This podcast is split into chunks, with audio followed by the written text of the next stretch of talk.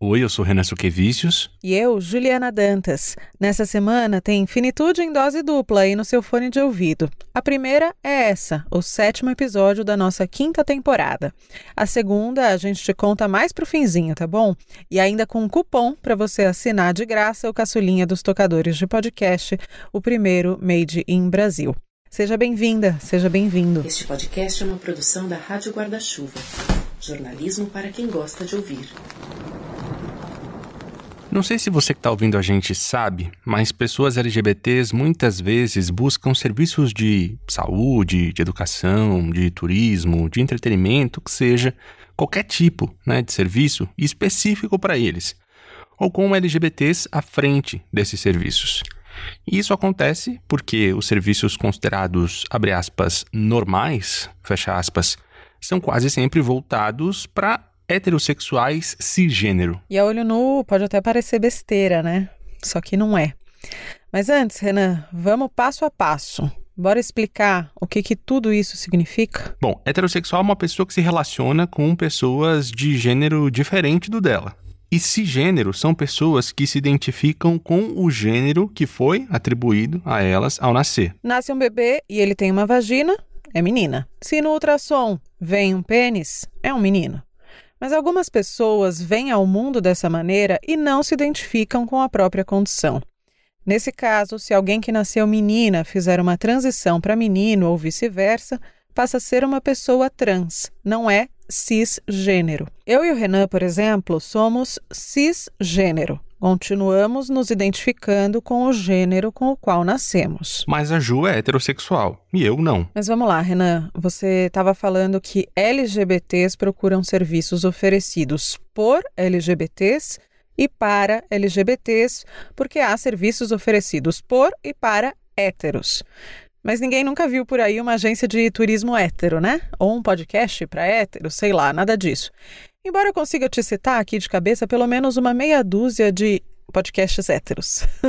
Isso, além de ser uma forma de homofobia, é um efeito da heteronormatividade. Isso significa que os combinados sociais são regulados pelo pensamento de que só existe um jeito de ser. Homens e mulheres, cisgênero, que se relacionam entre si e ponto. Às vezes parece até duro dizer isso, né? Tal postura é homofóbica. Mas a gente tem que chamar as coisas pelo nome delas mesmas, o nome correto. Tem preconceitos que são intencionais, aquela coisa que a gente diz para ofender, e também tem os estruturais, como os criados por essa tal heteronormatividade. Uma regra que ninguém sabe direito como começou, mas que está rolando e prejudica muita, mas muita gente. Tem gente que morre por causa disso, e não é pouca gente, não. E a piadinha do tio do churrasco, que parece ser só uma piadoca, é, na verdade, a base para a escalada de gravidade de violência que todo LGBT sofre. Esse é o ponto. Pensa só, imagina que tem dois homens entrando, sei lá, num cartório. Hum. Aí a pessoa que faz o atendimento vai supor o quê? Que eles são dois amigos. Ah, sei lá, dois irmãos. Pai e filho, tio e sobrinho. Dependendo da idade, até avô e neto, né? E aí essa pessoa que faz o atendimento pode presumir qualquer coisa, menos que esses dois homens formam um casal. Só que eles podem ser um casal, porque LGBTs existem. Estão por aí, em toda parte. Não hoje, não ontem, mas ao longo de toda a história. LGBTs são considerados minoria, mas só em direitos, não em quantidade. É muito difícil quando essa falta de direitos afeta a saúde. Esse casal hipotético aí que o Renan falou pode simplesmente trocar de cartório se eles forem vítimas de homofobia lá. O que não é desejável, mas até que dá para contornar. Só que e no sistema de saúde, como é que faz? Imagina que alienígenas invadiram a Terra. E eles dizem: olha, vocês não são mais humanos, mudou tudo. A forma de procriar vai ser outra, o jeito de se vestir também mudou, e ah, o jeito de sentir prazer também vai ser outro. Mudou até o jeito de se cumprimentar. Não vai mais ser aperto de mão, beijinho no rosto, agora é tapa na cara. Ah, mas isso dói. Não importa. Esse é o certo agora. É assim que a gente se sente. Essa é a Simi Lahá. Eu estou presidenta da ABGLT, que é a Associação Brasileira de Lésbicas, Gays, Bissexuais, Travestis, Transsexuais e Intersexos. É, e hoje também coordeno, aqui em São Bernardo do Campo, A Casa Nenhum Cunha pretende ser uma casa de acolhimento para a população LGBTQIA+, abandonada pela família e pelo Estado. A gente tem uma dificuldade que é a implementação de uma saúde que dê conta de entender as especificidades, pensar um cuidado que não seja um cuidado baseado na norma heterossexual e cisgênero. O nosso maior gargalo é o preconceito. Ponto. As pessoas insistem em dizer que a gente tem que viver da forma que um homem ou uma mulher vive, mesmo que eu, eu, eu, eu tenha um pênis e me reconheça como mulher, eu tenha uma vagina e me reconheça como homem, ou quando eu não me reconheço nada disso e eu não quero ser uma coisa ou outra, e eu fico te obrigando a ser dessa forma. Para eu ser aceito, eu tenho que performar uma maneira de ser, de existir. E isso é muito cruel. É cruel. Simplesmente por ser cruel. É cruel.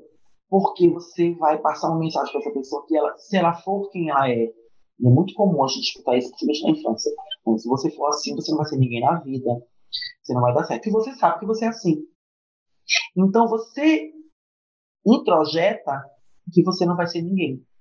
Você introjeta que você não vai dar certo na vida. Você introjeta que você não é capaz. Você é educada para entender que você não é capaz. Mesmo você performando uma coisa, você sabe que você não é aquilo. Você sabe que você não é. Eu sei que eu não sou. Mas eu tenho que performar isso. Isso é uma porrada na autoestima da pessoa. A é uma mulher trans.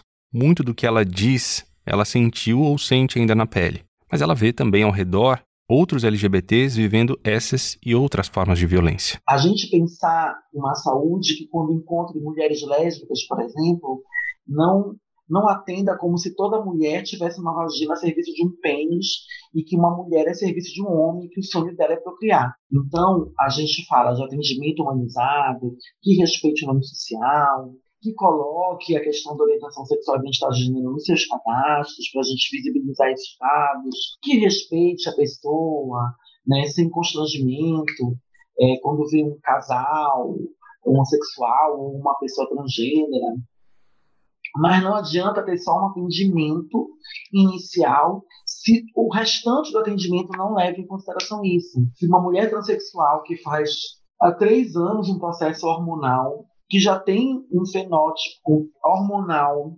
parado de uma mulher cisgênera, é, e chega num, lugar e é pedido um espermograma para ela, né? Nós temos uma ciência que não leva em consideração as corpas transgêneras, né? A gente toma o hormônio que é feito para mulher cisgênera. Os homens trans tomam hormônio que é feito né, para uso clandestino em, em academias.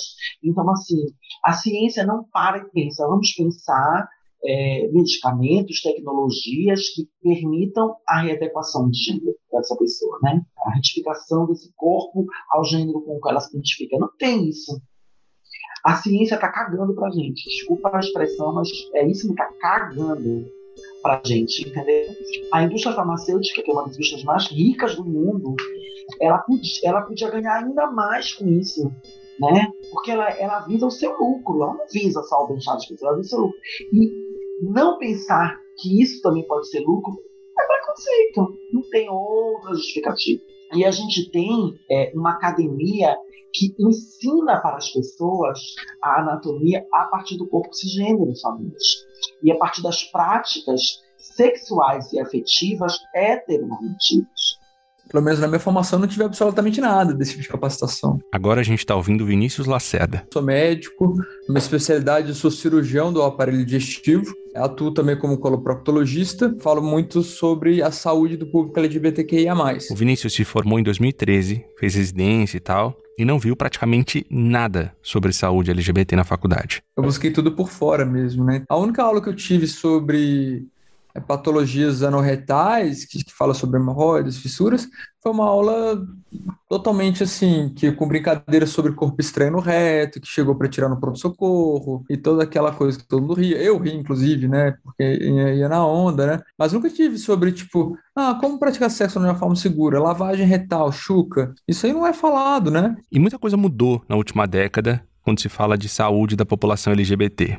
Dois exemplos aqui marcantes da comunidade e que por vezes são estigmatizantes com relação a infecções sexualmente transmissíveis. Nos últimos anos, apareceram formas combinadas de prevenção do HIV, e caiu a proibição de doação de sangue por LGBTs, embora a gente ainda ouça alguns relatos de LGBTs impedidos de doar o academicismo, a, a, parte científica precisa estudar mais isso. Mas a sensação é de que a homossexualidade e a transexualidade ainda são tratadas como patologias. E já não são, ó, faz tempo. Aí você vai ensinar um corpo com um pênis e vai dizer que ali é um homem. Ele não vai imaginar que um corpo pode ter seis, pode ter quadril, pode ter um pênis. Como é que você vai dizer se esse corpo é masculino ou feminino? Por que, que eu tenho que dizer que é masculino ou feminino? Ah, porque isso tem impacto na saúde? Tudo bem.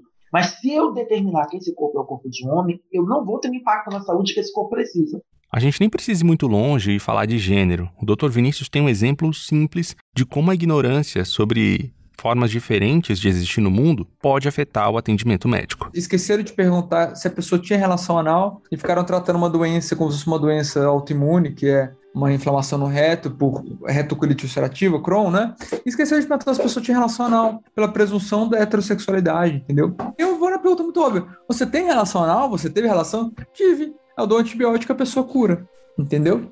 A gente está muito atrasada para ter uma saúde né, que entenda que o cuidado tem que levar em consideração o impacto que o preconceito tem na vida da pessoa.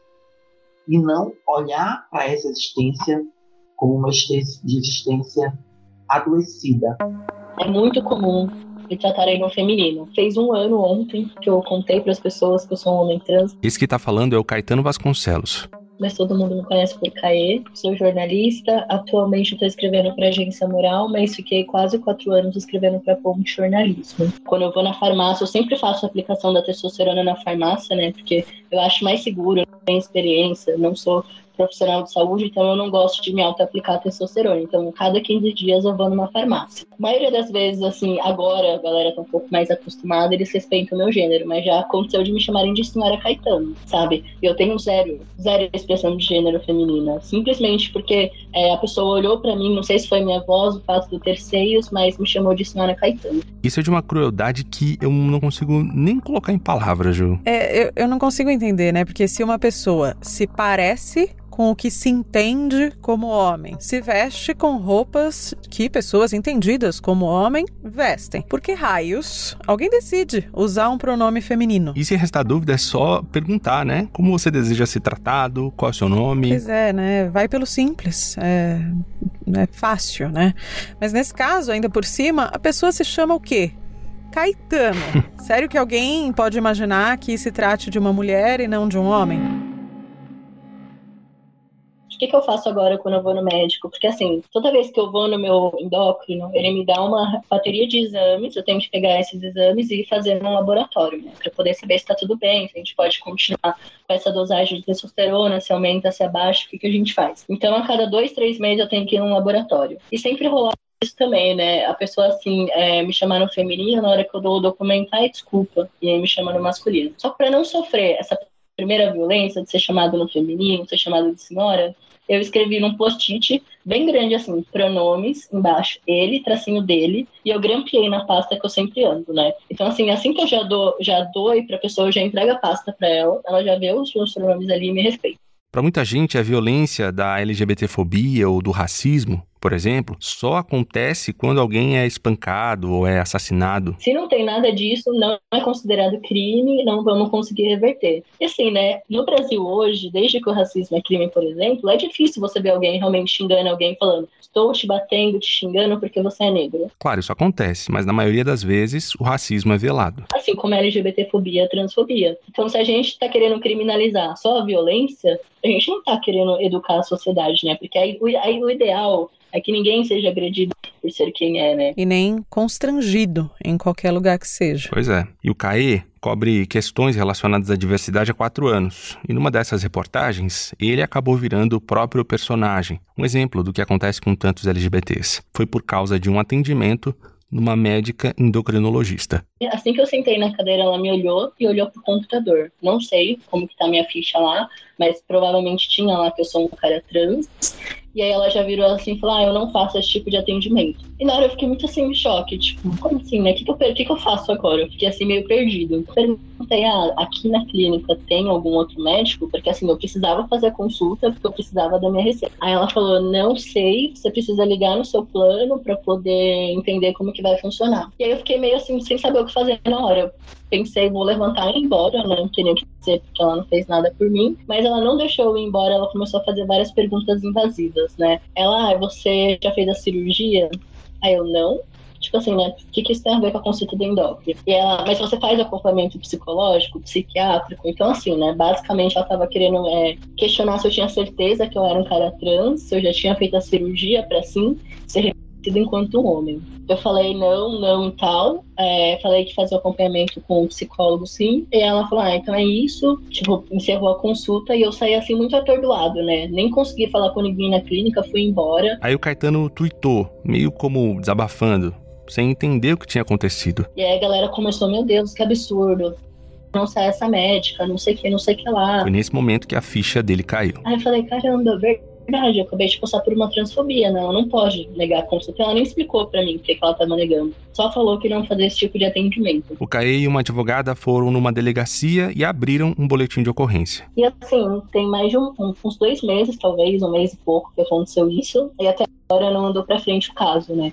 Porque a DECRAD a gente consegue registrar o caso nessa delegacia especializada, eles mandam para a delegacia da área, que no meu caso é o segundo DP, do Bom Retiro, e lá que eles têm que investigar. Até hoje a gente não foi chamado lá, então muito provavelmente esse caso não foi investigado e daqui a pouco vai ser arquivado. Toda essa saga do Caetano, que era apenas médica e terminou na polícia, poderia ter um final diferente se a pessoa que o atendeu fosse preparada, estivesse preparada. É por isso que LGBTs criam redes de indicação e vão atrás de profissionais sérios. O CAE até tinha um bom nome para fazer esse atendimento, mas por um problema de agenda caiu nas mãos dessa médica transfóbica. Um dos parceiros da Casa Neon Cunha, cuja presidente é a CIMI, que a gente ouviu no começo desse episódio, é a plataforma Anda Direito. A plataforma conecta LGBTs a serviços em que eles serão bem atendidos e respeitados. Por que, que a gente precisa disso? A gente está querendo criar um gueto? Não, a gente só está cansada. Chegar num lugar e essa pessoa que não teve a formação, como eu falei, que não teve o preparo e que não quer fazer o esforço de entender.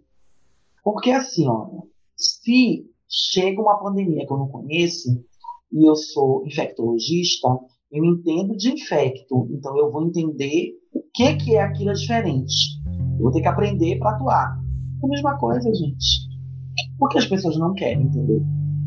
E, e, por que que tem esse medo, tem esse, realmente essa busca? Porque ela, ela, é real, né? Doutor Vinícius de volta o nós LGBT é, nós sofremos de um conceito que se fala muito na área de psicanálise psicologia, que é o conceito de estresse de minorias. Ou seja, é tão corriqueiro a gente já ter sofrido preconceito em várias esferas da, da nossa convivência, não só familiar, né? E tinha medo de se assumir para a família, da reação, tudo isso que carregou toda a nossa infância, adolescência e a, e a vida adulta. Entre nossos amigos, a gente tinha medo de, de sofrer preconceito num ambiente de trabalho. E aí existe esse estresse, esse medo de se assumir numa consulta, por exemplo, numa consulta médica, numa consulta com um profissional de saúde, porque esse medo é real, né? O que elas querem que a gente volte para o ciclo do sofrimento. É melhor a gente procurar pessoas que, pelo menos, vão ter a, o interesse de olhar para a gente e ser sincero e dizer isso aqui. A gente não entende, vamos buscar um caminho juntos. Né? Não porque a gente só queira estar entre nós, porque a gente nasceu e cresceu vivendo com pessoas heterossexuais e cisgêneras. A gente não quer deixar, a gente tem afeto a essas pessoas. Mas é cansativo, né? É, é, doloroso. Você pode ter um profissional bem formado, um profissional bem capacitado, com especialização, é, que opera bem, que dá bons diagnósticos, que dá um, o tratamento correto, mas falta ainda um bom trato, saber entender a realidade do paciente, saber reagir a algo que o paciente está contando, né? Não é o que nós queremos sociedade, porque senão a gente procurava um, um território e montava um país. Ia viver só a gente lá. Mas não é isso que a gente quer. A gente quer viver com todo mundo, a gente quer ter acesso à nossa família, a gente quer ter acesso ao dia a dia, como qualquer outro cidadão cidadão. A necessidade da gente procurar isso, por enquanto, é porque a mudança de, de paradigmas da sociedade é muito lenta. Então, a gente busca esses lugares, mas não é o caminho ideal. É uma tecla em que a gente sempre bate aqui, né, Renan? Equipes de saúde que olhem para a pessoa e não para doença ou para um sintoma de maneira isolada. Justamente, mais do que falar em tolerância, né, Ju, a gente tem que falar em respeito. Uhum. E de uma vez por todas entender que a gente não tem nada a ver com a orientação sexual das outras pessoas é, com quem o nosso vizinho se deita ou deixa de se deitar, nem com a roupa que o atendente do café usa, por exemplo. Cada um deve cuidar da sua vida, né? É o melhor que a gente pode fazer. Não, e tem aquele belíssimo exemplo, né, Renan? Para você ser contra a união é, LGBT, a única situação em que você está sendo perguntado é se algum LGBT te pedir em namoro ou casamento. Caso contrário, não tem, né? Porque uhum se posicionar? Olha, certamente a gente derrubou um caminhão de informação para muita gente, principalmente para os nossos ouvintes da área da saúde, né? E são muitos.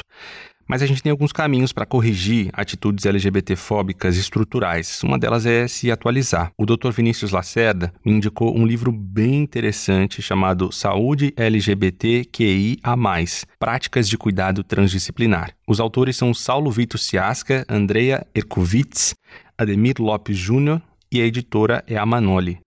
São 600 páginas, é um livrão gigantesco, parece ser bem completo. Fica a dica então do Dr. Vinícius. Um outro recado é da CIMI, que a gente também ouviu aqui nesse episódio. A Casa Neon Cunha se mantém apenas com doações. E eles estão abertos então para isso. Para encontrar os caminhos, basta acessar o Instagram Casa Neon Cunha. Terceiro e último recado da minha parte. Prometo que estou acabando. O Caê Vasconcelos, que a gente também ouviu hoje, está mobilizando quem puder a ajudá-lo a bancar uma cirurgia de mastectomia. O financiamento coletivo tem o endereço apoia.se barra Vasconcelos, com L só. Então, não esquece de anotar apoia.se barra Vasconcelos, com L só. Bom, eu tenho mais um recado. Eu falei que não tinha, mas eu aparentemente menti. você pode tudo, Renan. Finge assim que você criou esse podcast. Eu queria convidar você, nosso ouvinte, para migrar para novas conversas em podcast. A Gabriela Maier, uma mulher de férias, com a pele boa, do Põe na Estante, acabou de encerrar uma temporada muito legal sobre clássicos da literatura. Episódios com obras de Clarice Lispector, do Machado de Assis, Franz Kafka, Kafka, não Kafta, Virginia Woolf, muita gente boa. O Ponestante é um clube do livro, conduzido pela Gabi, sempre com dois convidados. Os três leem o mesmo livro e trocam impressões. Você também pode ler os livros e chegar às suas conclusões a partir dessas discussões, né? Esse podcast, assim como Finitude, faz parte da Rádio Guarda-Chuva, que é a primeira rede brasileira de podcasts exclusivamente jornalísticos que são inclusive podcasts independentes. Aqui uhum. no Finitude, por exemplo, a gente não tem patrocínio. A gente só conta com a colaboração de ouvintes que nos fazem pequenas doações mensais pelo apoia.se barra Finitude Podcast. É com esse dinheiro que a gente paga os custos básicos do Finitude, mas a gente não está ainda nem perto de qualquer lucro. Quem assina a nossa vaquinha tem direito a receber a nossa newsletter semanal. Caso os valores da sua marca, da sua empresa, batam com os nossos aqui e você quiser anunciar para os maravilhosos ouvidos dos nossos belíssimos e fiéis ouvintes, escreve para gente. Vamos conversar? Finitude, arroba radioguardachuva.com. E tem outro jeito de colaborar com o Finitude e sem que saia nenhum centavo aí do seu bolso, é ouvindo a gente pela Orelo que é o primeiro tocador de podcasts que remunera o criador de conteúdo. Cada vez que você dá um play no nosso episódio por lá, alguns centavinhos caem na nossa conta. E também tem um presente para você e que a gente também está ganhando. Com o cupom finitude@orelo, tudo em maiúsculo, você passa a ter assinatura premium sem pagar nada. E ainda dois reais vem para o Finitude. É bom, não é? Então anota aí direitinho. Finitude Orelo, tudo em caixa alta, letra maiúscula. Esse é o cupom. Não deixa para depois não, porque essa promoção, este presente é por tempo limitado. Por falar em Orelo, eis o Finitude em dose dupla que eu falei lá no comecinho. Na quarta-feira da semana de publicação deste episódio, portanto, dia 9 de junho, tem mais uma live de áudio nossa no Orelo Talks. A primeira foi um sucesso, hein, Renan? A gente ficou até surpreso de tanto ouvinte que quis participar com a gente. E a gente ainda pôde conhecer a voz de cada um e um pouquinho mais do que esses ouvintes buscam por aqui, né? Então vai ser assim: quarta, dia 9 de junho, a partir das 8 da noite, eu e o Renan estaremos à sua disposição para conversar lá no aplicativo da Aurelo, tá bom? Apareçam. Para que esse episódio fosse ao ar, a Ju apresentou e cuidou do caminho das pedras para que tudo chegasse direitinho aí aos seus ouvidos. O Renan apresentou, produziu, roteirizou, editou, mixou, sonorizou e fez a capa desse episódio. Ufa! As trilhas sonoras são da Blue Dot Sessions e de Kevin MacLeod. A Vanira Kunk, amiga de Caê Vasconcelos, revisa nossa newsletter toda semana. Nosso Instagram é Finitude Podcast, o nosso Twitter é Podcast Finitude. Segue a gente lá. Semana que vem, sabe quem vai estar tá aqui com a gente? O Fininho, coveiro, filósofo e nosso colunista. A gente vai estar tá te esperando. Um beijo para você. Obrigado, gente. Até semana que vem.